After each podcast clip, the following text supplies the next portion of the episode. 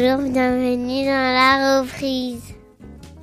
La reprise, c'est le podcast qui s'intéresse à cette période nébuleuse qui précède et qui suit la fin du congé maternité et paternité et la reprise, ou pas, du travail. Lorsqu'on se met à redéfinir ses priorités au moment de sortir de la bulle créée autour de son bébé. Dans ce podcast, des mères et des pères vous raconteront sans phare comment ils et elles ont vécu leur parentalité comme leur évolution personnelle à ce moment-là. Et des experts viendront vous apporter leurs analyses et leurs outils pour cette période si particulière, mais dont on parle finalement rarement. Je suis Tinuan, la créatrice de ce podcast, et je suis moi-même dans cette phase de transition après l'arrivée de mon deuxième garçon. Je veux aider les parents à mieux se préparer à cette nouvelle vie, et je veux aussi contribuer à faire bouger les mentalités sur le sujet, à déconstruire l'injonction à la performance qui passe trop souvent sur cette période. Si vous aimez ce podcast, n'hésitez pas à vous abonner et à soutenir son développement en lui mettant un commentaire et même 5 étoiles sur Apple Podcast. Anaïs, je l'ai découverte à travers les textes pleins de douceur qu'elle publie sur son compte Instagram sur son expérience de la maternité. Mais c'est lorsqu'elle a partagé un post sur le job de ses rêves que j'ai pris conscience du feu intérieur qui l'anime, notamment quand elle écrit Pourquoi ai-je ces sensations féroces qui bouillonnent de mon ventre, que les femmes doivent se battre cent fois plus que les hommes? Pour être libres de tout, même de travailler Alors j'ai voulu l'interviewer pour comprendre ce qui nourrit ce feu et sa relation au travail. C'est à cœur ouvert qu'Anaïs s'est confiée sur les batailles qu'elle a elle-même menées pour bâtir la carrière dont elle rêvait. Parce qu'elle croit au pouvoir émancipateur du travail, tout en étant lucide sur la place qu'on laisse en France aux personnes noires et aux femmes. Et c'est peu dire qu'elle sait se donner les moyens de ses ambitions, puisque, quelques semaines à peine après avoir accouché, elle repartait déjà en entretien d'embauche. Pourquoi une telle urgence? Elle nous l'explique dans cet épisode. Bonne écoute Avant de poursuivre, sachez qu'Anaïs parle de harcèlement, de discrimination et de racisme dans son interview. Prenez soin d'être dans de bonnes conditions pour l'écouter. Bonjour Anaïs. Bonjour. Je suis ravie de t'avoir à mon micro, enfin en visio. Mais avant toute chose, est-ce que tu peux s'il te plaît te présenter, nous présenter ta famille et savoir comment ta fille est arrivée dans ta vie? Alors je m'appelle Anaïs, j'ai 32 ans, j'habite à Aix-en-Provence. Je suis mariée avec Paul depuis 3 ans, ça fait 10 ans qu'on est ensemble cette année. Et euh, on a une petite fille aujourd'hui qui a 2 ans et demi qui s'appelle Iris. Et qu'est-ce que toi tu fais dans la vie? Aujourd'hui, je travaille dans une euh, start-up euh, à Paris. Je suis euh, en télétravail à 100%. Ah, d'accord. Et je travaille dans le domaine de la santé publique. Je suis chef de projet, enfin manager. Et au-delà de ça, j'écris sur Instagram des, des, textes sur la maternité. Voilà. Oui, parce que Anaïs est à la tête du compte Anaïs fois Gigi, que je pense beaucoup d'entre vous connaissent. Alors dis-moi, est-ce que tu faisais ce travail-là quand Iris est arrivée dans votre vie? Non, pas du tout. Quand euh, Iris est arrivée, je travaillais donc à Aix euh, dans une dans une entreprise qui était euh, très politique. Je vais pas citer de, de nom. Donc c'était un job assez politique parce que j'ai fait des études en politique et relations internationales notamment. Et j'ai occupé ce poste pendant un peu plus d'un an. Et quand on a eu Iris, bah, j'étais employée là-bas. D'accord. Et je suis jamais retournée là-bas après la naissance d'Iris. Ah oui, parce que du coup, la naissance d'Iris a fait que tu as hum, questionné euh, ton envie de revenir dans cette entreprise? Qu'est-ce qui s'est passé? Non, c'est euh, l'arrivée d'Iris qui euh, a dérangé dans l'entreprise. On va dire ça comme ça. C'est-à-dire que j'ai subi une grosse discrimination par ma manager à l'époque, ouais. qui elle était donc maman de, de deux enfants. Elle venait d'accoucher. Et euh, bah moi, j'ai intégré l'entreprise. Je suis tombée enceinte au bout d'un an et clairement, euh, ça n'a pas du tout été bien pris en fait. Ah mince. A eu beaucoup de réflexions. Euh, enfin, elle a tout fait pour que. Enfin, elle a tout fait. Je sais même pas si elle a fait ça consciemment, mais je me dis que quand on est autant méchant avec quelqu'un, c'est qu'il y a quand même de la conscience là-dedans. Elle m'a fait beaucoup culpabiliser d'être enceinte. Elle me l'a beaucoup reproché verbalement et elle le disait aux autres aussi. Et donc j'étais très très mal à l'aise. Dès la grossesse. Dès la grossesse, ouais. Dès le début de grossesse. Ah l'enfer. L'enfer total. Bah je crois que j'ai j'ai pas été diagnostiquée, mais clairement j'étais en déprime euh, proche de la dépression déjà en fait enceinte. Ouais. parce que tous les jours j'arrivais au travail et limite euh, elle fixait mon ventre. euh, Enfin, tu vois, c'était très très malaisant, quoi. Oh ah oui, c'est du harcèlement. Oui, bah d'ailleurs j'avais hésité à enclencher des démarches juridiques Mhm. Et euh, le système est quand même assez mal fait hein, parce que je suis allée voir euh, bah, plein d'institutions. Tu as la directe, Mhm, Oui. L'inspection du travail, oui. exactement, tu as l'inspection du travail, tu peux aller les voir gratuitement. Mhm. Ils ont des permanences en fait tous les jours, donc tu peux aller leur poser des questions. Donc j'étais allée voir un avocat du travail qui était outré Ouais. de tout ce que je lui disais euh, que je subissais au, au travail. J'étais allée voir aussi, euh, on peut aller voir les organisations de salariés Mhm. et clairement ils t'expliquent que oui c'est hyper injuste que tu vis, mais arriver à dénoncer un patron pour harcèlement euh, lié à la grossesse c'est hyper compliqué de gagner quoi. C'est faux. Euh, et donc tout le monde te décourage un petit peu et toi quand t'es enceinte que t'es déjà pas bien, moi j'avais une grossesse à risque et tout, je pense que ça déjà ça n'a pas aidé. Ben je me suis dit ok est-ce que j'ai envie de rentrer dans ce dans ce fight là là maintenant tout de suite? Ouais, je comprends. et finalement euh, bah je l'ai pas fait donc euh, donc voilà D'accord. Oh, alors oui, donc grossesse bah, et compliquée d'un point de vue euh, pathologique et euh, horrible d'un point de vue euh, moral, mental. horrible horrible avoir son manager direct qui te qui te fait culpabiliser parce que tu es enceinte en te disant clairement hein, que que c'est pas cool pour l'entreprise comme si j'avais trahi euh, quelqu'un quoi alors que c'est ma vie euh, personnelle et que ce sont mes choix Oui, et puis tu n'appartiens pas à l'entreprise. Enfin, au secours, quoi. exactement c'était hyper violent. Et en plus comme j'avais jamais connu ça avant tu sais c'est un truc tu sais pas trop comment réagir en fait. Oui. et puis en plus quand c'est le début de ta grossesse tu te poses plein de questions déjà. Enfin en tout cas moi personnellement j'étais en stress. Je me disais est-ce que euh, c'était le bon moment? Et, et en fait quand t'as quelqu'un qui tous les jours vient presque te montrer que c'est pas le bon moment Mm. et ben tu culpabilises aussi d'être enceinte. Enfin moi j'ai ressenti ce sentiment de, de culpabilité qui n'était pas normal. Ah oui, terrible. Et en plus, à ajouter à ça, cette problématique euh, financière que tu euh, dénonces dans un post et qui est devenue une tribune sur le Huffington Post, du problème de la rémunération, de l'arrêt euh, et du congé maternité? En fait, quand je suis entrée dans mon entreprise, euh, ma manager m'a expliqué que euh, bah, quand elle est euh, tombée enceinte de son premier enfant, elle a eu des soucis de grossesse et elle a dû être arrêtée très tôt. Mhm. Bah, normalement, quand tu as une bonne convention collective, quand tu te mets en arrêt, l'employeur peut prendre en charge ton salaire et être remboursé, Mm. Grosso modo, par euh, la sécurité sociale directement. Ça s'appelle la compensation salariale, effectivement. En fait, c'est l'entreprise qui compense, parce que la convention euh, collective l'exige, le delta de salaire par rapport aux indemnités de la Sécu. Voilà. Et il y a une autre case que euh, peut cocher, je crois, l'employeur sur les arrêts maladie. Je connais plus exactement le terme parce que bon, je suis pas avocate en droit du travail. Mais elle m'avait dit voilà, tu sais moi Anaïs, quand je suis tombée enceinte, euh, en arrêt pendant toute ma grossesse. Mhm. Elle m'expliquait que financièrement c'était très problématique pour elle parce que elle a quasiment euh, pas de, de, de marge de manœuvre euh, financière. Mhm. Elle m'a dit t'inquiète pas, euh, si un jour tu tombes enceinte, je ne serai pas dans le même cas parce que bah, c'est moi qui remplis les papiers puisque c'était elle ma supérieure directe et, et elle m'a fait la même chose en fait, mais elle l'a fait sciemment. Oh ah, mais c'est horrible. Parce que quand j'ai été arrêtée, j'ai été arrêtée à cinq mois de grossesse Mhm. et en fait c'est dégressif, hein, les compensations euh, d'arrêt euh, maladie. Euh, donc je sais plus, mais au bout de 90 jours, je crois, tu touches, euh, enfin je sais plus combien de pourcents, euh, enfin c'est c'est clairement dégressif, euh, jusqu'à ton congé euh, maternité. Ouais. Donc la période entre mon arrêt et mon congé maternité s'est passée à peu près euh, 3-4 mois. Ouais. Et entre ces 3-4 mois-là, j'étais tombée à, euh, oui, la moitié de mon salaire en fait, Ouais. en termes d'indemnité. Ouais, donc chaud. Exactement, chaud, parce que comme je disais euh, dans cette fameuse tribune dans le HuffPost, euh, bah, tes factures, bah, ce sont les mêmes. Elles sont pas divisées en deux, elles. Exactement.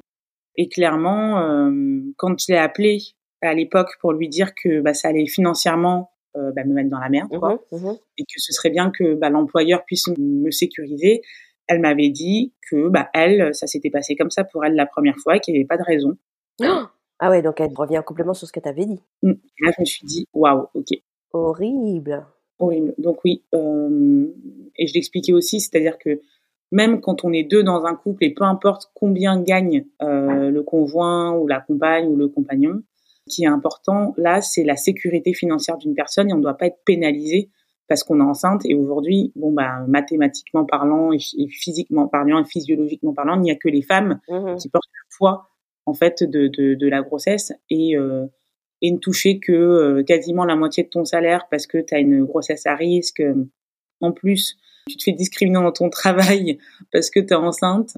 Bah, je trouve ça quand même euh, hyper violent, quoi. Bah, la triple peine, quoi. Exactement. Puis surtout, euh, vulnérabilité plus plus, alors que tu es déjà dans une période où, en termes, on va dire, psychiques, il y a tellement de bouleversements que tu es déjà très vulnérable, donc c'est horrible. Exactement. Aujourd'hui, je me dis que le droit du travail, ça doit être enseigné au collège et au lycée, quoi. Ah, je suis tellement Parce d'accord. qu'on te prépare à entrer dans le monde du travail, mais on t'explique pas, en fait, les droits et les devoirs des employeurs. Mhm, Et on n'est pas du tout armé. mhm. Enfin, ce que j'ai vécu en termes de discrimination, c'est pas normal. Et si j'avais été euh, entre guillemets sensibilisée, si j'avais connu mes droits, peut-être que je l'aurais vécu différemment, Mm. tu vois. Mhm. Les solutions aussi qui existent, je sais que tu peux avoir une prévoyance. Moi, j'en avais pas et je savais même pas que j'avais besoin d'une prévoyance. Euh, mais c'est pas obligatoire dans le cadre d'une entreprise Alors, c'est pas obligatoire, c'est en plus. Ça te coûte quand même de l'argent et c'est pas donné selon les prévoyances. Ah oui. Mais ça peut compenser une perte de salaire en fait. Ouais, tout à fait. Et en plus, les indemnités ont mis deux mois avant de, avant d'atterrir. Je crois que d'ailleurs c'était l'employeur qui avait oublié un papier ou pas coché un truc. Ouais, Et tout ça, c'est, c'est, c'est chiant et c'est handicapant. Et puis c'est stressant surtout. Et t'as pas besoin de ce stress-là.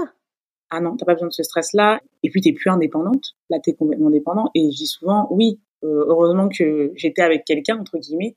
Mais quand ça t'arrive et que t'es seule, que t'as un loyer à payer, que t'as pas 25 000 euros de côté, c'est pas possible. Non, c'est la cata. Et puis la grossesse, à un moment donné, surtout en congé maternité, tu veux quand même aspirer à un, un minimum de sérénité. Pas avoir à subir ça en plus, quoi. Et effectivement, l'indépendance est ultra importante. Et c'est pas parce que t'es avec quelqu'un que tu dois mériter de n'avoir rien du tout. Exactement. Bon, bah, du coup, une grossesse quand même particulièrement euh, Compliqué. houleuse, stressante. Et toi, dans ces moments-là, ton rapport au travail, il était comment? Bah, j'étais pas bien hein, parce que euh, j'étais toujours en train de me demander euh, si c'était la bonne décision que d'avoir un enfant. Mhm. Et, et en fait, aujourd'hui, avec beaucoup de recul, si je devais me poser ces questions-là, c'était euh, à titre individuel Mm. et ça n'aurait jamais dû avoir un lien avec le travail. Ouais, On me l'a fait euh, ressentir à cet endroit-là. ouais. Ah oui. Je me souviens, elle m'avait dit, tu sais, Anaïs, euh, tomber enceinte à peine un an après avoir intégré une entreprise, euh, bah, ça craint quoi.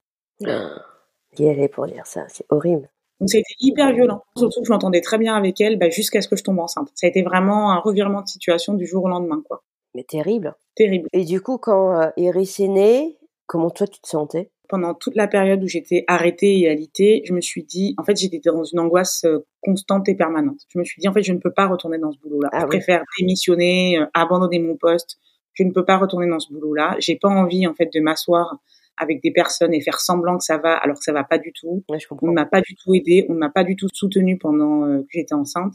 J'ai pas envie de travailler avec ces personnes Mhm. parce que quand l'employeur te demande de tout donner pour le boulot, ben toi tu donnes tout. Mais par contre, quand euh, toi tu demandes soit un truc auquel tu as droit ou ne serait-ce que de de l'humanisme quoi, tu vois, un truc humain, derrière tu l'as pas. Moi, j'ai pas envie de travailler avec ces gens-là. Sauf que je me suis dit, ok, bah là maintenant t'es enceinte, Mhm. tu veux partir, bah qu'est-ce que tu fais Mhm. Donc j'ai commencé à envoyer des candidatures pendant que j'étais enceinte. Ah oui, d'accord. Sauf que ça tombait pas forcément au bon moment. Moi, j'avais prévu en fait de, de garder Iris euh, six mois D'accord. et de reprendre le travail euh, au bout de six mois. D'accord. Donc de prolonger de trois mois à peu près euh, après post-congé maternité, Mhm, mhm. prenant un congé parental qui n'est bien sûr pas rémunéré ou alors on est rémunéré au lance-pierre, c'est-à-dire que tu... Je sais même pas si ça te paye les couches. Non, mais c'est de la crotte. Exactement. Donc moi, pendant toute cette période-là, en fait, euh, l'idée c'était de mettre le plus d'argent de côté possible D'accord. pour combler le manque de salaire que j'allais avoir pendant les, ces trois mois-là, D'accord. tu vois.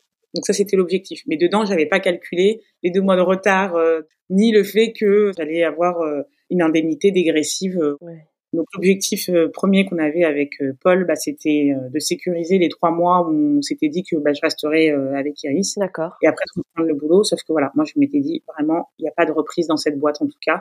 Et je préfère encore être au chômage et chercher activement ailleurs que de retourner dans une boîte où, où je suis pas bienvenue, quoi. Bah oui, tu as été clairement maltraité. Maltraitée, euh, victime de discrimination euh, de par euh, euh, le fait que j'étais enceinte euh, et ne parle même pas des discriminations par rapport à ma couleur de peau et des réflexions que que j'ai pu euh, avoir, quoi. Ah, parce qu'il y a eu ça aussi. Ah oui, oui, oui, complètement, oui. Dès le départ ou lié à ta maternité? Dès le départ, c'était des petites réflexions. Et en fait, je me suis, je vais pas dire que je me suis pas rendu compte, tu vois, mais je le prenais pas de manière très personnelle. Clairement, moi, quand je postule, je ne mets pas ma photo sur mon CV. D'accord. Parce que je sais bah, qu'il y a de la discrimination dans les entreprises Mhm, et mhm. que tu peux avoir le meilleur CV du monde, bah, tu montres une photo où t'es noir, bah, en fait, on te prend pas, quoi. D'accord. Quand j'avais postulé dans cette boîte, j'avais pas mis mon CV. Donc, j'avais mon nom, mon nom de famille, enfin bon, j'avais toutes les informations classiques que tu as sur un CV. Mhm. Et après que j'ai été euh, recrutée, bah, du coup, les langues se délient un peu, tu vois, et on m'a dit, ah, tu sais, Anaïs, quand on a reçu ton CV, euh, bah, on se demandait pourquoi tu n'avais pas mis ta photo. Parce que euh, il y avait rien qui nous faisait tilt sur ton CV. Et quand on t'a vu, on s'est dit, ah, ok, c'est pour ça. Ok. Je me suis dit, ok, bon, bah, c'est quoi? Et après, j'ai eu des réflexions du style, euh, t'es noir, mais tu n'as pas de... Tu vois, Anaïs, t'es quelqu'un de normal, t'as pas, t'as pas l'accent euh, des cités. euh, Oh. quand on regarde ton CV, t'as pas fait de... Ton adresse n'est pas... En fait, tout peut être discriminatoire sur un CV. Même ton adresse, l'endroit où tu vis. Mhm, mhm. Et c'était, voilà, quand on regarde ton adresse, on se dit pas que tu vis dans un HLM. Ou... En fait, ils essayaient de comprendre pourquoi j'avais pas mis ma photo. Et il y a tellement de raisons pour lesquelles tu peux ne pas les mettre. Mhm. Et en fait, euh, bah, clairement, déjà les réflexions qu'ils me faisaient, bah, c'est des réflexions qui étaient discriminatoires. quoi. Ambiance. Mais voilà, je me suis dit, je ne veux pas retourner dans ce milieu-là parce que un, c'est pas sain. Deux, ce ne sont pas des gens qui sont là pour me faire grandir professionnellement. Ouais. Bien au contraire, quoi. Je me souviens, le premier rendez-vous après avoir été recrutée que j'avais eu avec ma boss, euh, elle m'avait quand même dit, Anaïs, quand on te voit, tu sais, euh, on oublie que t'es noir. Mm. On oublie que t'es noir et, euh, et tu ressembles plus à la fille d'un dictateur. Je te jure qu'on m'a dit ça. Tu ressembles plus à la fille d'un dictateur qu'à une à, je sais plus avec quoi elle avait comparé le truc. Et J'avais rien dit. J'ai rien dit parce que déjà tu t'y attends pas. Ouais, bah, t'es sidéré. Et en fait, tu sais même pas comment prendre le truc. Ouais. Parce que je me dis, si la personne est assez à l'aise pour te le dire et que elle, ça lui pose pas de problème, est-ce que c'est toi? Enfin, toi, tu pendant qu'on te dit cette phrase-là, toi, tu réfléchis. Et aujourd'hui, je me dis, en fait, il y a pas à réfléchir. Faut envoyer bouler Ouais, les gens. ça. Faut leur dire, par contre, voilà, moi, ce genre de réflexion, c'est juste pas possible. Si tu comprends pas pourquoi, bah c'est pas grave, mais pas avec moi, quoi. Ouais. Alors, tu te rends compte que t'es raciste, là? Non, mais complètement. Mais bon, ça, c'est entre guillemets l'histoire de ma vie, et puis ça me suivra toute ma vie parce que je changerai pas de couleur. Mhm. Mais la discrimination au boulot, elle est présente, elle n'est pas invisible. Après moi, je parle de moi, mais euh, je pense que tout le monde peut avoir des anecdotes. En tout cas, elle est réelle et euh, la nier, c'est vraiment, c'est juste pas possible, quoi. Ouais. Et pourtant, euh, j'ai tous les diplômes que tu veux. euh, j'ai un bac plus 5, j'ai fait des grandes écoles, j'ai fait mes études à l'étranger. Enfin, malgré ça, en fait, on te ramène toujours à soit ton sexe Ouais. ou ta couleur de peau et tes origines.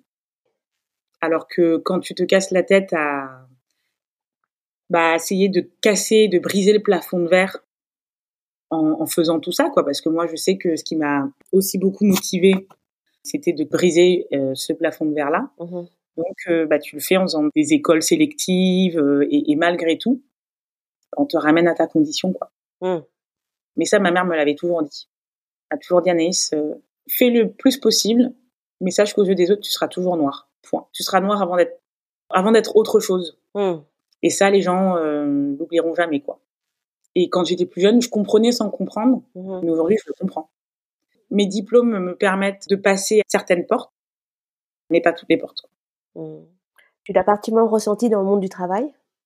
Bien sûr, bien sûr. Euh, bah déjà, le monde du travail est hyper sélectif. Toutes les boîtes dans lesquelles j'ai bossé, euh, si t'as pas une grande école, euh, t'es pas sur le haut de la file. Mhm. Moi, je sais que bah, j'ai j'ai un double cursus où j'ai fait euh, une licence en politique et relations internationales en Angleterre et après j'ai fait Sciences Po Bordeaux. Mhm. Bah, clairement, j'ai- j'étais acceptée même en stage.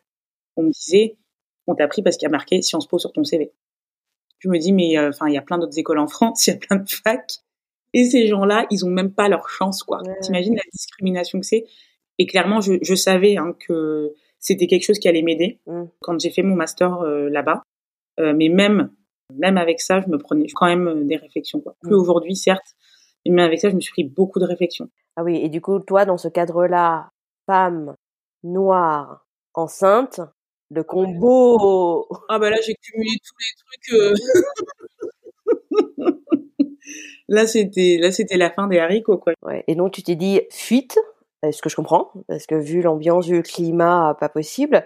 Et du coup, tu es arrivé à trouver du travail pendant ta grossesse ou ça s'est fait euh, après? Je vais te raconter une anecdote qui va te paraître complètement folle. Mais euh, j'avais postulé en fait euh, via un contact. On m'avait dit Anaïs, il y a tel poste qui se libère, on cherche telle personne. Envoie-moi ton CV, je le fais passer. Donc j'ai envoyé mon CV. Et trois jours après avoir accouché, donc j'avais une césarienne d'urgence, j'étais au fond du gouffre. Je reçois un, un appel, donc je décroche en plus, Mhm. et on me dit qu'on veut me voir pour un entretien pour un poste. Là, là, alors que tu venais d'accoucher. Et en plus, c'était euh, the boîte pour laquelle je voulais bosser. Donc je regarde pas, je dis mais qu'est-ce que je fais euh, Je peux pas leur dire que là je suis en, en congé maternité, que je viens d'accoucher il y a trois jours, le poste va à quelqu'un d'autre, et en même temps je peux pas retourner dans le- l'emploi où j'étais avant. Ouais. Et donc je leur dis ok, D'accord. Ok, on va se voir. Ok. Ok, on va se voir. Quand? Ah, je leur dis euh, la semaine prochaine, ça va pas être possible, mais la semaine d'après. Ouais, d'accord. Sauf qu'à l'époque, je ne savais pas en fait que j'avais une infection de l'utérus Ouais. euh, suite à mon accouchement et à ma césarienne. Donc clairement, euh, j'étais euh, pas bien du tout. Et donc j'ai fait cet entretien avec des sueurs froides au fond du gouffre. Cet entretien était physique? Ah oui, oui, oui. La warrior, quoi. Avec une cicatrice de césarienne qui n'était pas fermée. Mon Dieu. Et c'était pas l'entretien, bien sûr, qui a duré euh, 10 minutes. Hein. Euh, C'était un entretien qui a bien duré entre une heure et demie et deux heures. C'est la première fois, au bout de deux semaines, que je quittais Iris pendant deux heures. En partant, elle hurlait. J'arrivais pas à marcher toute seule. Oh C'est ma sœur qui m'avait aidé à me laver juste avant. euh. Et en fait, j'ai pas réfléchi parce que si je réfléchissais, en fait, il fallait pas que j'y aille à ce rendez-vous. Ouais. C'était pas. Et donc pendant l'entretien, en plus, on me demande "Vous avez des enfants? Je dis oui, j'ai un enfant. Ben votre enfant a quel âge? Et je me suis dit, je peux pas lui dire que l'enfant a deux semaines parce qu'il va me dire mais qu'est-ce que tu fais là en fait? Oui. Et je voulais tellement pas retourner. En fait, mon angoisse de retourner dans cette entreprise où j'avais subi des mois de discrimination, j'en dormais pas la nuit en fait. Et je me disais, en fait, lève-toi, va à cet entretien parce qu'il faut que tu décroches un autre boulot. Mm. Et en même temps, financièrement, je pouvais pas me permettre de, bah, de ne rien avoir.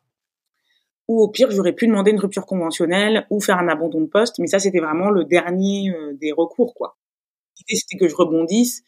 Donc moi, je leur ai dit pendant l'entretien que clairement, ben, j'avais des mois de préavis. Ouais. Donc ça rallongeait un peu mon congé euh, parental que je voulais cumuler avec le congé mat. Et ça, les entreprises le, le comprennent quand même. Quelques jours plus tard, je suis retournée pour un deuxième entretien, ouais. deuxième euh, truc horrible, où je suis carrément sortie de mon corps pour euh, passer cet entretien. C'était pas moi, genre c'était Anaïs Robot quoi. Ouais. La survivante. Ah oui, parce que quand euh, je suis arrivée, bah, j'avais des sueurs froides parce que j'avais mon infection, j'étais pas bien, euh, Oh. je j'allaitais donc j'étais épuisée. Enfin, j'avais accouché deux semaines avant quoi, une césarienne, tu vois, une césarienne qui ne cicatrisait pas. Oh. Tu sais, je marchais un peu comme une personne âgée qui aurait pu porter une canne tellement j'avais mal à ma cicatrice. Ouais. Et quand je suis arrivée, j'étais droite et j'étais en mode focus boulot. Ah ouais, t'étais en mode représentation, quoi. Complètement. Et donc j'ai fait cet entretien-là. Je n'ai pas été prise euh, dans cette boîte et ils ne m'ont pas rappelé en plus, sachant qu'on discutait des conditions salariales euh, lors du deuxième entretien. J'ai vraiment pas trouvé ça cool parce que je les ai relancés plusieurs fois. Ah ouais. Et je me dis, tu vois, euh, le minimum, c'est de recontacter un candidat après l'avoir vu deux fois pendant deux heures en entretien. Bah, bien sûr. Ils t'ont juste ghosté, quoi. Oh, infect Les boules. Bon, j'aurais pu me passer de ce moment horrible. Oui, c'est sûr. Deux moments horribles en plus, euh, par deux fois. Oui, c'est clair. La vache. En fait, t'avais tellement pas envie de revenir, t'accrocher à cette branche comme une solution de sortie. Mais est-ce que tu penses que c'est euh, aussi lié à toi, ta relation au travail, les enjeux que tu y mets aussi ou pas? Bah oui, clairement, il y a la relation au travail et puis il y a mon côté très indépendant. Hmm. Il y a mon côté très indépendant euh, dans mon couple et puis moi-même toute seule. Je suis quelqu'un d'indépendant. Je veux dépendre de personne. euh, c'est hyper important pour moi. Et être dans une situation où déjà euh, en France, euh, quand t'as pas de boulot, même quand t'es au chômage, les gens pensent que tu fais rien quoi. Hmm. C'est déjà très mal vu en fait que de chercher un emploi. Mhm. Et il m'est bien sûr arrivé dans ma vie de chercher un emploi et d'avoir des périodes de vide. Et toutes les personnes qui me parlaient de oui, parce que tu cherches bien et machin et tout ça, je voyais ces personnes-là pas du tout épanouies au travail. En, en France, on a vraiment la, cette vision du boulot et l'épanouissement au travail, on s'en fout. L'épanouissement personnel, c'est secondaire. Le plus important, c'est de bosser. Et je me dis, bah, quel dommage. Ouais. Quel dommage que l'épanouissement ne soit pas euh, corrélé avec le travail dans notre euh, société aujourd'hui, et encore euh, moins quand tu es une femme. Quoi. Mhm. J'imagine que du coup, la naissance d'Iris, avec tous les bouleversements qu'apporte la matrescence, a dû en rajouter une couche sur le fait qu'il fallait vraiment que tu fuis euh, ton entreprise d'alors. Bah, euh, à ce moment-là, je me suis dit, si je trouve pas autre chose, je démissionne. Mmh. Enfin, parce que quand tu démissionnes, t'as pas le droit au chômage. Donc, euh, c'était soit je faisais un abandon de poste, mmh. soit je demandais une rupture conventionnelle. Le seul moyen pour que je démissionne, c'était de trouver autre chose. Mmh. Et un mois avant la fin de mon congé, enfin l'entrée d'Iris à la crèche, j'ai eu une proposition de une proposition de poste que je pouvais pas refuser. Donc, c'est le poste que j'ai actuellement. Ah, D'accord, génial qui était euh, vraiment top. Et on a surtout euh, accepté mon télétravail parce que le poste à la base est basé à Paris. Ah oui, d'accord. Le poste est basé à Paris et puis moi, bon, vivre à Paris, euh, bah non. Ouais. Clairement, je suis une fille du Sud et en plus de ça, en plus d'être une fille du Sud, vivre à Paris, ça coûte tellement cher. Ouais, c'est sûr. que c'était toi, il fallait qu'on me paye hyper bien. Soit c'était non. Non, mais c'est clair. J'ai pu négocier une semaine de déplacement donc par mois la condition, c'était ça. C'était OK pour le télétravail, mais il fallait qu'une semaine par mois, je sois au siège de la boîte. Ouais. Et vu l'opportunité que c'était professionnellement euh, pour moi, avec Paul, on s'est dit, mais c'est impossible de refuser ça. Donc, Paul m'a dit, t'inquiète, euh, enfin, va ta semaine à Paris. Mmh mmh Et la condition aussi, c'est que je sois disponible pour des déplacements internationaux. D'accord. Il faut savoir que j'ai fait un, un, master en gestion de projet, de développement, le développement de projets euh, d'ONG. D'accord. Donc clairement, ça implique des déplacements sur le terrain. Ouais. Donc je savais qu'en fait ma carrière euh, allait euh, être euh, potentiellement en France mmh et à international. Donc là, je quittais ce boulot qui me plaisait pas pour arriver dans un truc où tout matchait quoi. Tout était trop bien et on a accepté le télétravail. J'ai réussi à trouver un entre-deux avec mon employeur et donc bien sûr j'ai accepté et du coup donc bah, j'ai fait les semaines par mois à Paris donc c'était Paul hein, qui gardait Iris. Et le, le hic, entre guillemets, c'est que Paul aussi a un boulot où il a énormément de déplacements. Ah, d'accord. Donc c'était trouver, en fait, euh, comment, à deux, on allait vivre avec un enfant en étant tout le temps en déplacement, chacun de notre côté. Parce que si moi j'étais en déplacement une semaine par mois, Paul, ça devait être deux semaines par mois, quoi, tu vois. Ah oui, d'accord. Et les plannings matchent pas forcément. Dans l'équipe dans laquelle je bosse, et c'est ça qui était hyper cool, bah, c'était priorité. Anaïs, c'était la seule qui a un enfant. Nous, on s'adapte, c'est pas grave, quoi. Ah, cool. Donc vraiment cool. Et du coup, les déplacements qu'on faisait, nous, avec Paul, on voyait quand lui avait ses déplacements. Mmh et moi, euh, je faisais mes déplacements quand lui avait pas les siens. Pour que bah, il puisse garder Iris et vice versa. Ah oui, donc non, bah cool. Oui, complètement. C'était pas facile, mais à deux, euh, on s'est dit, euh, faut qu'on trouve une solution. Et mon boulot m'a dit, voilà, clairement, le fait que tu as un enfant, c'est pas un problème, mais est-ce que tu vas réussir à être flexible pour tous ces déplacements-là? Et clairement, j'ai dit oui, parce que ça faisait aussi partie de mon épanouissement, quoi. Ouais. Oui, bah c'était ton projet de vie à la base quand tu as choisi ces études-là. Donc là, ça matchait complètement par rapport à tes envies, quoi. Voilà. Par contre, c'est de l'organisation. Ah, j'imagine, ça doit être très sportif. Parfois, à deux jours près, j'y arrivais et Paul repartait, quoi. Ouais. Après, il y a eu Covid et plus personne n'est parti. et là, tout de suite, ça s'est simplifié. Ah, complètement. Bah là, maintenant, tu vois, je suis à 100% en télétravail. Ouais. On se déplace quand euh, vraiment euh, il y a urgence, quoi. Oui, bah oui, parce que du fait et du contexte sanitaire et euh, des nouvelles habitudes qui ont été prises par tout le monde, donc c'est pas mal pour toi, quoi. Exactement. Et Paul, euh, c'est pareil. Ça veut dire que la naissance d'Iris, pour toi, t'es resté toujours dans les mêmes envies, en fait, par rapport à ton travail? Je suis restée toujours dans les mêmes envies. D'autres envies sont venues plus tard, mais je pense qu'on en parlera plus tard. mais en tout cas, quand Iris est née, je suis restée toujours dans les mêmes envies et c'était même encore plus renforcé. Ouais. C'était faut que je sois un modèle euh, pour ma fille, quoi. Je dis pas que c'est le modèle euh, pour tout le monde, hein. Mmh mais pour moi, euh, c'est Anaïs accomplie professionnellement, Anaïs qui gagne bien sa vie, Anaïs qui bosse.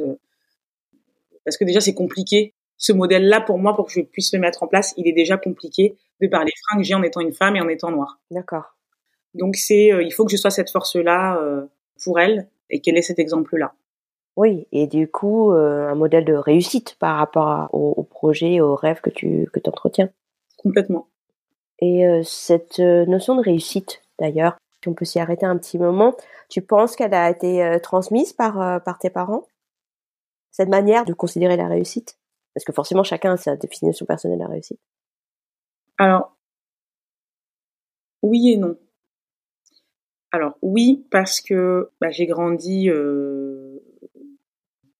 C'est ma mère qui nous a élevés euh, seuls, mes sœurs et moi, et elle s'est battue pour qu'on ait accès aux meilleures choses, aux meilleures écoles. Elle s'est vraiment démenée. Donc déjà, j'ai la vision d'une mère qui se démène pour donner le meilleur en termes d'éducation à ses enfants. Mmh et moi, derrière, je me suis aussi mis une pression en mode, je peux pas décevoir. Oui, Et aujourd'hui, ben, ben, un pour pas décevoir, faut que faut que j'arrive à cette réussite là. Mmh Donc c'est rendre fier ses parents, mais ça, je pense que c'est une globalité que de vouloir grandir. Enfin, quand tu grandis, mmh et même parfois quand on est adulte, on a toujours le regard de nos parents et on veut pas décevoir nos parents en tant que tel, tu vois. Et je pense que ça a vraiment développé ma, ma rigueur au boulot, ma relation au, au travail. Mmh euh, C'était il faut que je donne tout et j'ai toujours tout donné. Mmh. J'ai toujours tout donné. Je suis allée le plus loin possible euh, dans les études. Bon, j'ai pas fait de doctorat parce que ça m'intéressait pas. euh, mais non. On en avait un petit peu d'ailleurs discuté toutes les deux, mais le, le modèle aujourd'hui euh, dans lequel euh, on vit, bah, quand tu es une femme et quand tu es noir, tu vis beaucoup de discrimination. Euh, j'ai été beaucoup discriminée à l'école, moi, en fait. avec J'avais plein de réflexions. J'étais dans des écoles privées. Euh, sur 1200 élèves, il y avait trois noirs, dont moi et mes deux sœurs, tu vois. ah oui, d'accord. Bon, au moins, vous faisiez le noyau dur. Non, mais complètement. Mais pour te dire, en fait, euh, que tu vis quand même dans une société où euh, bah, tu dois rentrer dans un moule. Mm. Quand tu es dans des écoles privées, bah, tu rentres dans un certain milieu social. Mm-hmm. Et derrière, tout est vraiment autour de la carrière, la carrière, la carrière. Et moi, j'ai vraiment grandi là-dedans, en me disant, Anis, en fait, Anis va faire des grandes écoles. Mmh. Point. C'était le schéma. C'était, j'avais pas le choix, en fait. Et c'était aussi, euh, je me disais, je dois ça à ma mère. Ouais, je comprends. Je peux pas la décevoir, quoi. Et c'est vrai que euh, quand tu rentres dans ce schéma-là, bah, tu casses aussi le cliché, les clichés qu'on peut avoir sur euh, bah, les femmes qui qui bossent pas et qui sont entretenir par les hommes, bah, c'est 15 euh, fois plus élevé quand t'es noir. Mm. Sur euh, bah, les femmes qui euh, qui ont des enfants et qui restent à la maison. Alors c'est pas du tout une critique ça. Hein. Mm-hmm. Si je parle juste de clichés. Oui oui. Des représentations, ouais, bien sûr. Exactement. Et quand t'es noir, les clichés, il y en a, il y en a, il y en a beaucoup trop. Mm. Et quand tu casses le cliché, eh ben, t'as deux solutions. Soit ça dérange, soit ça fait très bizarre euh, aux gens où ils sont très surpris. Mm. Donc moi, je suis clairement rentrée dans je casse le cliché. Et tu le vois aussi quand, pendant les études. Quand j'étais en master, euh, bah, plus tu augmentes en fait dans les dans le milieu de, ton, de tes études mm-hmm. et en plus en fonction aussi des, des parcours que tu choisis, moins il y a de diversité. Mm. Donc moi, quand j'étais en master 2, clairement, on devait être trois dans ma, dans ma promo. Et quand après j'ai fait une prépa euh, à Sciences Po Ex euh, pour préparer des concours euh, administratifs que je n'ai pas eu, bah, j'étais seule. Mmh. Donc en fait, plus tu augmentes et moins il y a de diversité. Mmh. Quand je disais tout à l'heure qu'en enlevant ma, ma, photo sur mon CV, on se posait des questions, mmh. c'est parce que j'avais un parcours qui faisait qu'on pouvait pas se poser de questions, mais on se demandait vraiment pourquoi est-ce qu'il n'y a pas la photo. Oui. Tu vois? En s'attendant à un certain type de photo. Et... Exactement. Et moi, il y a plein de fois où je suis arrivée euh, en stage, où je suis arrivée quand je me présentais pour des entretiens, où on m'a dit, sans que ce soit explicite, on s'attendait pas à votre profil. Mmh. Quand on voit votre CV, on s'attend pas à vous voir. je dis, bah, vous attendez à quoi? Bah, Là, j'en réponds pas, pour pas discriminer. Bah oui, évidemment. Mais rien que cette petite réflexion déjà, euh, tu vois, c'est c'est pas rien quoi. Ouais. Donc c'est tout ton parcours finalement, toute ta entre guillemets ta vie qui a construit aussi ta relation au travail. Voilà, donc ma relation au travail est hyper importante. Un, pour casser les clichés. Mm. Et le cliché principal, c'est la femme autonome pour moi. Donc je suis autonome euh, dans ma vie, ou en tout cas j'essaie de l'être le plus possible, même si aujourd'hui on vit à deux et mm-hmm. qu'on fait tout à deux. Mais c'est hyper important pour moi d'avoir une autonomie financière, une liberté financière. Et c'est pour ça que le travail a toujours eu une place très importante euh, dans ma vie. Et clairement, euh, c'est lié à ma à mon histoire. Mm-hmm. Peut-être que si j'avais été euh, d'une autre couleur de peau, euh, ou je venais d'un peu importe le milieu social. Enfin, je pense que vraiment la relation au travail peut soit ça dégoûte parce que tu peux avoir des parents qui travaillent énormément et qui ne passent pas beaucoup de temps avec leurs enfants. Et là, on se dit ah ben le travail c'est pas tout. Mmh soit bah tu, tu, te dis en fait le travail euh, est conditionné avec la réussite. Et tout à l'heure tu me posais la question d'ailleurs euh, est-ce que la réussite est liée au travail? Quand je dis oui et non, c'est oui parce que le travail t'apporte des choses, mais pour moi, réussir une vie, ça se fait pas à travers le travail. Mm. Aujourd'hui, avec euh, du recul, en devenant maman, ça, je me rends compte, c'est pas que le travail. tu as l'épanouissement personnel, Mhm. tu as les activités en fait que tu fais hors boulot, Mhm. ta vie hors boulot. Qu'est-ce que c'est ta vie hors boulot? À quoi est-ce que tu passes ton temps? Euh, Est-ce qu'il y a des hobbies que tu as? Euh, Enfin, tout ça c'est aussi important que le boulot. Et avant, euh, clairement, avant d'avoir des enfants, enfin un enfant, j'en ai pas plusieurs. avant d'avoir un enfant, c'était boulot, boulot, boulot. Bon, et bien sûr ma relation de couple, euh, enfin voilà, c'était les, c'était les deux choses quoi. Boulot, famille. euh. Aujourd'hui, euh, bien sûr que euh, le, le travail euh, a beaucoup moins de. Tu vois, tu vois, dans mes dans mes valeurs, Mhm. il y a la famille en premier. Ouais.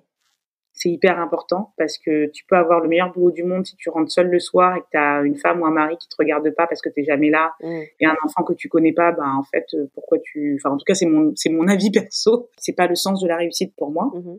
Donc il y a la famille et en fait il y a le travail, mais sauf que le travail est collé avec l'épanouissement. Donc aujourd'hui, pour que je sois bien, j'ai besoin d'être dans un boulot où je suis euh, épanouie, où je me sens à ma place et qui me fait du bien et qui me permettent de trouver cet équilibre Ouais, c'est vraiment le fait de devenir une mère qui t'a permis aussi de finalement te donner une certaine distance au travail, sans que ça soit non plus euh, le mettre complètement à côté, mais pour pouvoir euh, trouver le temps pour toi, pour t'épanouir justement aussi. Oui, alors une certaine distance et puis aussi, euh, faut pas se leurrer, euh, bah, toutes les discriminations que j'ai pu subir parce qu'en Ouais. fait, quand tu rentres dans le milieu du travail, t'arrives, t'es un peu un bébé quoi, T'es en Ouais. mode bisounours, t'arrives dans l'entreprise, tu viens avec ce que t'as appris à l'école et en fait la vie, c'est pas ça. Des fois, tu te dis pourquoi j'ai passé autant de temps à la fac? Bon, oui, euh, t'apprends plein de choses, mais clairement tout le côté relationnel on te l'apprend pas, tout le côté humain on te l'apprend pas, le respect de l'autre. Enfin, t'arrives dans la jungle quand t'arrives au Ouais. boulot Mhm. euh, en fonction des boîtes que tu intègres. Alors tu peux bien sûr avoir des, des boîtes qui sont hyper vertueuses, pour qui le bien-être du salarié est important, mais c'est pas le cas de tout le monde. Et on est quand même dans un système euh, où la productivité prime, quoi. Ouais. Et dans productivité, euh, productivité et maternité euh, ne font pas forcément euh, bon ménage, Ouais, c'est moi qu'on puisse dire. en, en tout cas du point de vue des employeurs, quoi. Mhm, mhm. Ou même du coup point de vue, on va dire pratico-pratique des mères. Mais effectivement, oui, en fait, toutes les discriminations que tu as pu subir, toi, t'as fait peut-être prendre conscience. En fait, ça servait à rien de tout donner non plus à l'entreprise. Exactement. Donner, oui. Tout, non. Et aujourd'hui, euh, Anaïs, euh, en 2021, c'est euh, donner pourquoi. Mhm. Qu'est-ce que tu en retires? Aujourd'hui, hein, c'est la quête de sens dans ce que tu fais. Et dans cette quête de sens-là, il y a l'épanouissement. Et du coup, ta quête de sens, tu parlais de la vie euh, en dehors du boulot, donc en dehors du boulot, il y a la famille, il y a ton compte Instagram. Quelle place il prend, du coup, dans cette vie-là, dans cet épanouissement-là? Ben, mon compte, je l'ai ouvert en janvier, fin janvier euh, 2021. Bon, j'avais euh, 100 personnes qui me suivaient. Hein. Comme je disais, c'était 90% c'était mes potes et euh, il y avait 10 personnes qui s'étaient un peu perdues en route, quoi. et quand je l'ai créé, il n'y avait pas du tout de... Comment dire Il n'y avait pas un sens, quoi. Au début, je l'ai créé juste pour partager du quotidien, c'est ce que je fais toujours d'ailleurs, Mhm. du quotidien, euh, des recettes et tout ça, machin. Et euh, c'est vrai que bah, en ayant euh, Iris, je me posais plein de questions sur la maternité et je ne trouvais pas de réponse. Mhm. À chaque fois que je cherchais des choses en lien avec la maternité, je tombais sur des trucs euh, qu'est-ce que tu mets dans ton sac à langer, euh, comment est-ce que tu mouches un bébé, enfin des trucs euh, qui me semblaient pas le profond de la maternité. Mhm. Qu'est-ce que tu ressens dans tes tripes quand t'es mère en fait? Qu'est-ce qui se passe dans ta tête? Qu'est-ce qui se passe dans ton corps? Et ça, je trouvais pas les réponses. Et peut-être que je sais pas, peut-être que je trouvais pas, je cherchais pas au bon endroit, j'en sais rien. Mhm. En tout cas, je ne trouvais rien. Je me disais clairement que bah, moi j'avais un compte perso et que sur mon compte perso, je suivais des marques, enfin des, des stars, des machins. C'était hyper futile, tu vois. Et à part créer de la frustration, ça ne m'apportait rien. Ouais. Et je me suis dit, ok, ben, euh, essaie de, te- de décrire ce que tu ressens par rapport à des questions que tu te poses sur la maternité. Mhm. Et donc j'ai commencé à écrire des textes qui étaient hyper courts. Hein. Bon, aujourd'hui j'écris des pavés, mais euh, c'était des textes qui étaient hyper courts, qui faisaient, je sais pas, entre 5 et 10 lignes, où je me, je me posais des questions euh, et je publiais. Et les trois potes euh, qui étaient mamans dans les 100 amis que j'avais me disaient, mais Anaïs, euh, c'est exactement ce que je ressens. euh, je pense aussi exactement la même chose, mais je sais jamais comment l'exprimer. euh, et, euh, qui m'ont motivé en me disant, bah, continue d'écrire. Et là, je me suis posé des questions. Je me suis posé des questions sur la limite de mon intime aussi. Est-ce que j'étais prête à partager sur les réseaux?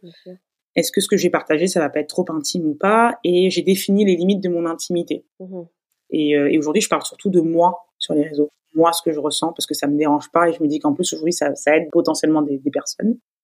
Et c'est comme ça que j'ai créé euh, ce compte qui est tourné aujourd'hui beaucoup autour de l'écriture.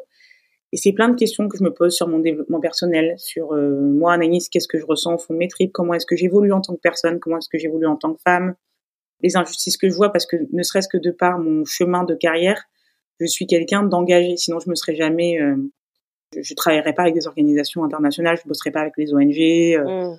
Donc euh, la question de l'ouverture vers l'autre, pour moi, c'est hyper euh, important. Mmh. C'est comme ça que j'ai tourné ce compte. Et aujourd'hui, je me dis, euh, bah, Naïs, là, t'écris, tu dénonces, c'est bien. Mmh. Mais après, quoi? Maintenant que tu as dit, maintenant que tu as dénoncé, maintenant que tu échanges avec d'autres personnes, d'autres mamans, avec des professionnels de santé, que tu vois un peu les manquements et les maux dont souffrent les, les, autres, les femmes, etc. Qu'est-ce que toi tu peux apporter? Mmh. Parce que mon engagement, il faut que j'aille jusqu'au bout. Je continuerai toujours à écrire, mmh. mais derrière, il faut que je fasse quelque chose qui va avec mon écriture pour aller jusqu'au bout d'une démarche qui n'était pas censée, euh, mmh. qui n'était même pas censée naître à la base, quoi. Et donc, c'est toutes les questions que je me pose euh, en ce moment. D'accord. Mais qui, du coup, pourrait être l'aune d'un projet professionnel, carrément? Oui, exactement. Euh, d'un projet professionnel, lequel euh, je travaille dessus. Donc, je ne communique pas encore dessus. D'accord. Donc, ce serait l'aune d'une nouvelle étape de ta vie. Exactement. Une nouvelle étape de ma vie qui, euh, qui va avec euh, tout ce dont je parle sur mon, mon compte, tu vois cette matrescence, toutes ces euh, injustices euh, maternelles. Euh, qu'est-ce qui manque et qu'est-ce que je peux apporter? D'accord. En fait, ta naissance d'Iris, ça t'apporte plein de choses, être nouvelle aussi carrément ton, ton projet de vie professionnel. Complètement. Je me souviens quand j'étais pas maman, j'entendais les gens parler des enfants, je me disais oh mon Dieu, ils arrêtent pas de parler de leurs enfants, c'est horrible. Et après quand tu deviens maman, bah déjà tu parles tout le temps de tes gosses, tu fais que ça. Moi maintenant je m'excuse auprès de mes potes qui ont pas d'enfants, oui. je leur dis franchement je suis désolée, je sais pas depuis combien de temps je parle de mon enfant et tout, mais je sais que c'est relou. et en plus de ça, ça donne un sens, mais je pense que c'est fou, hein, mais c'est tout un cheminement. C'est presque linéaire pour moi quand j'y réfléchis dans ma tête. Ouais. Il y a mon engagement de base, ma relation avec mon, mon, travail, parce que mon travail a toujours été engagé, en ouais. fait. Mmh. Et là, c'est euh, la maternité, c'est c'est un tout. Mmh. Et dans ce tout-là, il y a des trous. Mmh. Et euh, bon, je dis pas que bien sûr Anaïs va régler tous les problèmes ou combler tous les trous, mais comment est-ce que je fais pour participer au, au bien-être maternel dans sa globalité, tu vois? Pour que ben on se pose moins de questions, qu'on souffre peut-être moins, euh, pour réduire toute cette anxiété liée à la maternité. Et toi en plus avec ton podcast en parlant de la reprise et de la relation avec le travail, c'est hyper important parce que clairement euh, on vit pas aujourd'hui dans une société qui euh, qui épanouit, euh, qui permet aux mères d'être épanouies quoi. Donc as des boîtes hein, qui sont hyper bienveillantes et ça faut quand même le notifier. Mmh. Mais c'est pas le cas de toutes les boîtes. C'est moins dire. Encore moins les petites boîtes, euh, encore moins les boîtes où bah, physiquement c'est compliqué parce que moi je travaille derrière un bureau mais c'est pas le cas de tout le monde ouais, bien sûr. tu vois. Mmh. donc maternité et travail c'est vraiment aussi un, un gros sujet. Et du coup alors je sais pas si tu as envie de spoiler tu me dis euh, non si tu peux répondre. Mais est-ce que ce futur projet ça pourrait prendre la voie de l'entrepreneuriat? Complètement. Mais euh, du coup j'en parlerai pas euh, plus que ça. Un parce que je suis toujours salariée. Je comprends. Aujourd'hui et le jour où, je sais pas quand, bah, je serai plus dans ma boîte, bah, j'en Mmh. parlerai euh, totalement ouais, librement. Euh. Si je t'amène à ça, c'est parce que c'est une question qui me questionne aussi hein, en tant que fille d'immigré. C'est pas tant pour euh, obtenir des infos euh, ou te spoiler ton projet que te questionner aussi sur ton rapport au travail au travers du statut. Enfin, c'est pas un statut que la, la sécurité du travail plutôt entre le salariat qui te t'apporte un, un, confort et une sécurité financière absolue, enfin évidemment, sauf mmh. discrimination, sauf euh, coup de Trafalgar de la part de ta boîte, et l'entrepreneuriat qui est bah, source de plus de d'insécurité financière.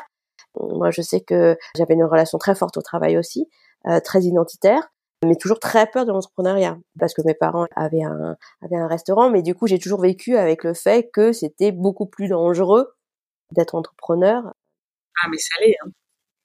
c'est pas sécure mmh. clairement financièrement c'est prendre des risques mais euh, la maternité elle m'a ouvert les yeux sur plusieurs choses bah premièrement j'étais capable de faire des choses improbables, Ouais. type aller à un entretien d'embauche avec le ventre ouvert.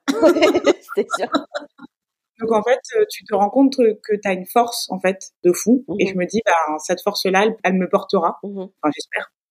Et surtout, il y a une deuxième chose, mais ça c'est plus euh, la thérapie qui me l'a appris, c'est que si je vis en fonction de mes peurs, j'avance pas. Et clairement, euh, entreprendre, ça me fait peur, Ouais. mais il y a rien de plus euh, jouissif que d'aller au-delà de ses peurs et de se rendre compte que c'était qu'une peur. Et une peur, c'est qu'une ombre en fait. Mhm. Et j'ai souvent cette image de la montagne quand tu as une peur, euh, peu importe la peur que c'est, hein, la peur d'une araignée, la peur d'entreprendre, etc. Tu vois la peur comme une montagne. Mhm. En fonction de la place que tu donnes à cette peur, toi, tu vas adapter ton mode de vie, tu vois.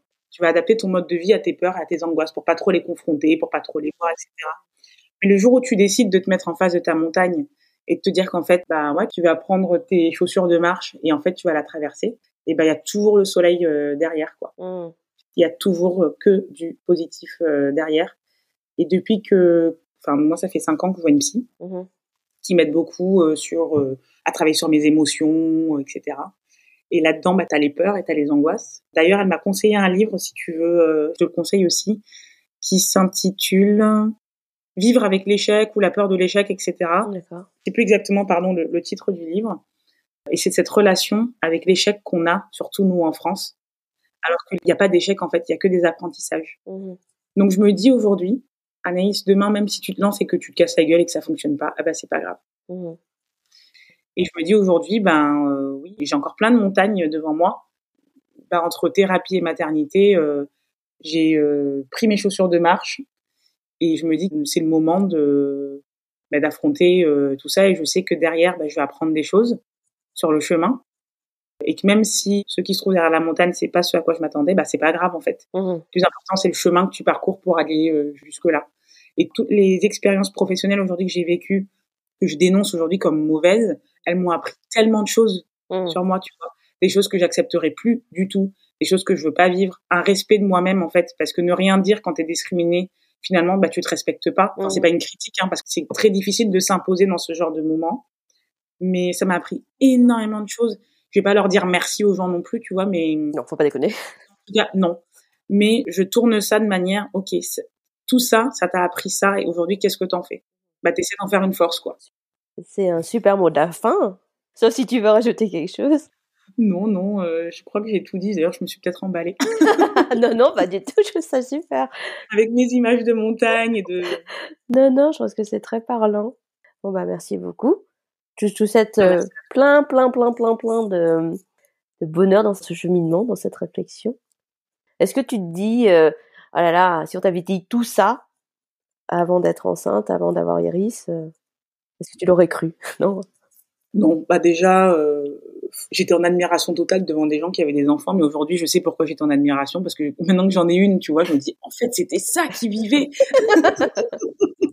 et non, clairement, euh, moi, je pense que les femmes, déjà, on a tendance à se sous-estimer bien trop souvent. Ouais.